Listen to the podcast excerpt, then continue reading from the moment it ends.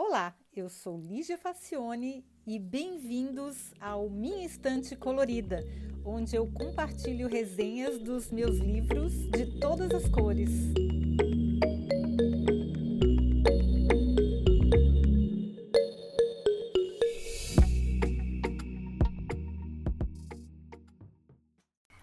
Olá! Quando eu vi o título do mais recente livro do Dan Heath, que foi lançado em 2020, eu tenho várias resenhas de vários livros dele aqui, eu não pude resistir. Upstream: How to Solve Problems Before They Happen, que numa tradução livre seria Rio Acima: Como resolver problemas antes que eles aconteçam. Pois é, quem é que não gostaria de resolver os problemas antes deles acontecerem, não é? Então, bom, primeiro o autor explica o termo upstream, seria mais ou menos a montante de um rio, a parte de cima de onde vem a água. A origem é a seguinte parábola: Você e um amigo estão fazendo um piquenique na beira de um rio. Aí aparece uma criança se afogando e vocês correm para salvá-la. Logo em seguida aparece outra, depois mais outra, e vocês não dão conta de salvar tanta criança. De repente, o seu amigo sai da água e deixa você sozinho para dar conta da missão. Assustado, você acha que ele desistiu e pergunta: Onde é que você vai? E ele responde: Eu estou indo rio acima enfrentar o sujeito que está jogando todas essas crianças na água. Faz sentido, né? Geralmente, o que nós fazemos é buscar reforços para salvar as crianças que se afogam, mas ninguém vai lá na foz tentar resolver o problema. Isso acontece porque tratar da dificuldade no downstream, que ou seja, no rio abaixo ou a jusante, é mais fácil. Pois é, mas como assim? Ora, porque rio abaixo é mais tangível, visível, mensurável. Como você vai visualizar e medir o acidente que não aconteceu? Dan diz que prefere o termo upstream em vez de preventivo ou proativo porque ele gosta da maneira como a metáfora expande a nossa mente para pensar em soluções. Ele diz que a parábola, lá do começo, fala do contraste entre dois pontos, o upstream e o downstream, mas na realidade é possível intervir em vários pontos durante o caminho. Então, a ideia é pensar em upstream não como um ponto, mas como uma direção na verdade, ele quis dizer um sentido, né? Aqui é preciso de, de engenharia. A direção, é, o sentido é, é se ele vai para cima ou se ele está indo para baixo. E ele, upstream, é que está indo de cima para baixo. Por exemplo, uma das maneiras de pre prevenir o problema bem antes da linha do tempo e não na linha do rio seria ensinar as crianças a nadar. Só um exemplo, né? A questão da violência urbana vai toda por esse caminho. Se em vez de aumentar as vagas em presídios e a força policial, fosse dado mais suporte, educação e planejamento familiar para as mães das crianças em situação de risco, muitas vezes filhas de mães adolescentes ou pais que abandonam as famílias, por exemplo, com certeza a situação seria muito melhor. A questão é que as soluções upstream são mais complexas e ambíguas na sua, sua implementação é muito mais fácil, prático e imediato fazer um show apresentando as novas viaturas. Polícia na rua é muito mais visível e o resultado aparece mais rápido. Os políticos, em especial, adoram. Esforços do tipo upstream, além de menos visíveis, demoram muito mais para dar os resultados. É uma visão de longo prazo. Mas quando funcionam, funcionam mesmo, de verdade, a ponto de ninguém perceber. Olha só o paradoxo. Então, num mundo com recursos escassos, é necessário muito cuidado no ponto de intervenção. Se tivermos que escolher apenas um, a situação é extremamente desconfortável, pois ninguém sabe qual seria o melhor. E essa foi a razão pelo qual Heath escreveu esse livro. Num largo espectro de opções que podemos ter para intervir e evitar o desastre, quase sempre limitamos a decisão escolhendo o downstream reagir, reagir, reagir. A zona de resposta em vez da zona de prevenção. E não é que a intervenção upstream seja sempre correta ou que devamos abandonar o trabalho downstream. As pessoas doentes, doentes continuam a precisar de cura.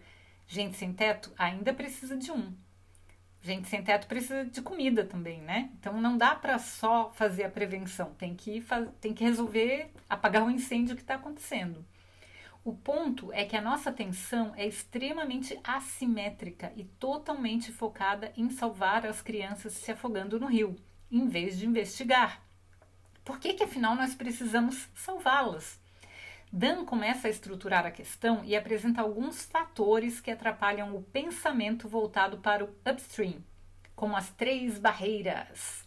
Então ele vai apresentar aqui as três barreiras do pensamento upstream. Ele leva a sério esse negócio do número 3, porque tem um outro livro dele que se chama Ideias que Colam, que ele fala que é muito importante a gente não fazer muitos itens, né? Então ele escolheu três barreiras. A primeira barreira é a cegueira do problema. Esse é um fenômeno mais político que científico e reside no fato de que quando se identifica um problema, logo em seguida vem a demanda pela solução. Se você se faz de cego e não enxerga o problema ou finge não enxergar, ninguém pode cobrar uma solução.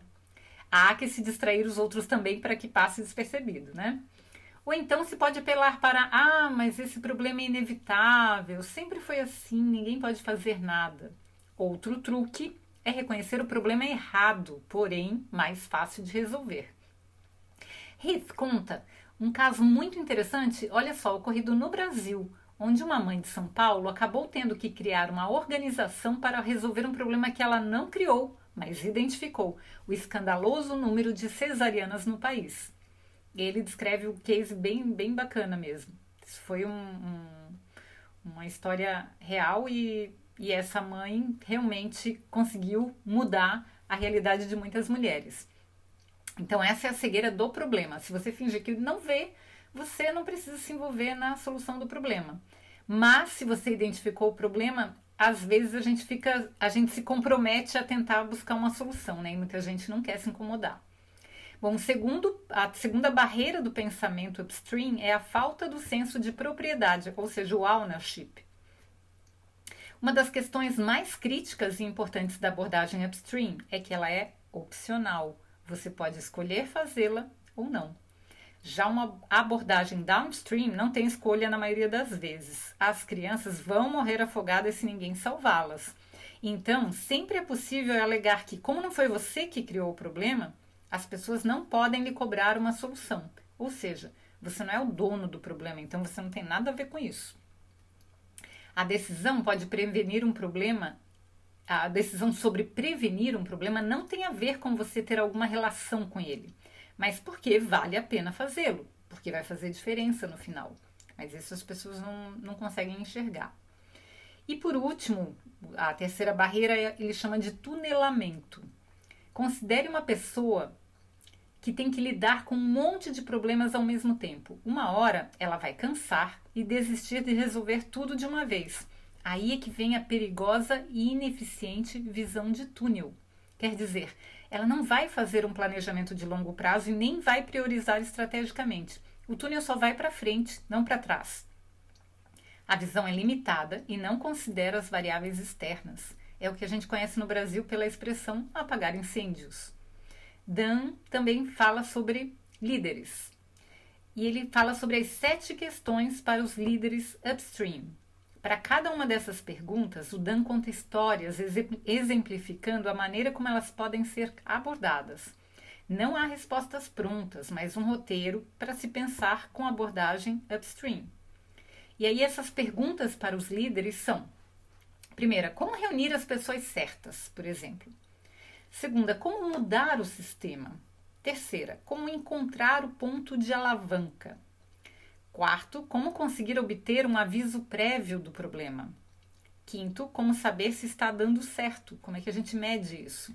Sexto, como evitar prejuízos? E por último, que é a sétima, quem vai pagar para as coisas não acontecerem? Ou seja, para os problemas não acontecerem, né? A discussão sobre essas perguntas são a parte principal do livro, onde há dicas de como lidar com essas questões fundamentais para o pensamento upstream, mas que seja dito, não há respostas prontas, ele ajuda apenas a pessoa a refletir sobre essas questões. No momento em que se enfrenta a questão de um possível extermínio da vida humana na Terra por causa do impacto ambiental, e as mudanças climáticas que a ocupação e o uso do planeta está causando, nada mais importante do que pensar em modo upstream. Se é que já não é tarde demais. A minha impressão é que há crianças sendo jogadas em todos os rios em quantidades industriais e todas ao mesmo tempo, que torna tudo muito mais difícil. E aí, antes de terminar, eu queria dizer uma coisa que aconteceu que foi muito, muito bacana, que eu fiquei muito, muito feliz. Eu publiquei essa resenha faz alguns meses já, foi logo que eu li o livro. E a editora que, vai, que publicou a edição brasileira do livro é a mesma que publicou o meu livro, que se chama Atitude Pro Inovação. Aí, alguém da, da editora leu essa minha resenha e aí me convidou para fazer o prefácio da edição traduzida. Nossa, muito legal, porque eu escrevi o prefácio, eles traduziram, mandaram para o autor do texto, que é o Dan Heath, e ele aprovou e gostou e elogiou bastante. Eu fiquei muito, muito feliz e muito honrada em poder fazer o prefácio de um livro de um autor que eu admiro tanto, né? Tanto que eu vou até ler aqui o prefácio para vocês. Não é spoiler, porque é, vocês já viram a resenha do livro, mas eu vou ler o, o prefácio que eu escrevi para a edição brasileira do livro, que eu fiquei muito, muito honrada. Então o prefácio começa assim: Eu sou fã de Dan Heath e não é de hoje. Há muitos anos suas obras me ensinam, me orientam, abrem meus horizontes e ampliam a minha visão do mundo. Quando vi Upstream How to Solve Problems Before They Happen, eu não pude resistir. Quem não gostaria de resolver problemas antes que eles aconteçam? E daí eu pensei que ia ler mais um livro sobre negócios e o mundo corporativo brilhante, porém dentro de um contexto. Mas, para minha surpresa, enquanto as outras obras do autor nos ensinavam preciosas lições sobre marketing, vendas, processo decisório e comportamento humano, Heth agora reúne tudo isso e vai mais além. Ele nos mostra como uma visão sistêmica pode mudar completamente o rumo das coisas, inclusive sem muito esforço de extrapolação da história da humanidade. Em um momento em que nos deparamos com a ideia de extermínio da vida humana na Terra por causa das mudanças climáticas que a ocupação predatória do planeta está provocando, nada mais importante do que pensar em modo upstream.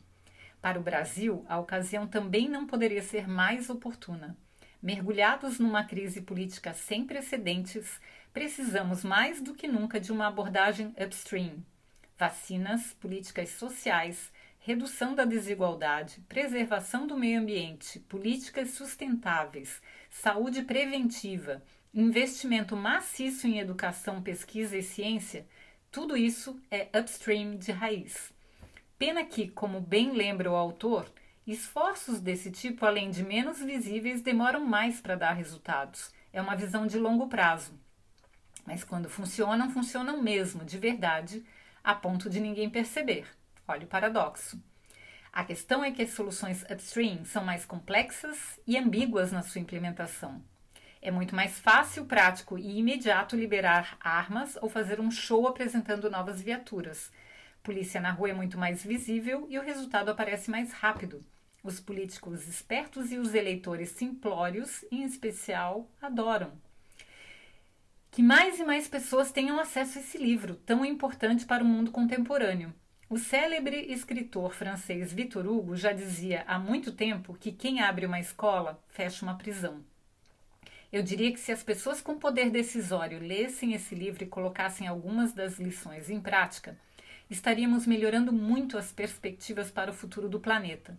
No Brasil, essa mudança de perspectiva é, na minha opinião, a única esperança possível. Que bela contribuição do Dan Heath para os que ainda têm esperança Espero sinceramente que seja valorizada à altura. Aproveite muito a leitura e divulgue o quanto puder as ideias aqui contidas. É a parte que nos cabe para salvar as crianças do afogamento. Eu espero que vocês tenham gostado. Eu fiquei muito, muito honrada de poder escrever esse prefácio. E se vocês quiserem adquirir o livro, por favor, usem o link do Minha Estante Colorida. Tem o, o, o link do site, está aí na descrição da, do episódio. E eu ficaria muito feliz se vocês fossem lá adquirir o, o exemplar. Muito obrigada e até o próximo episódio. Tchau!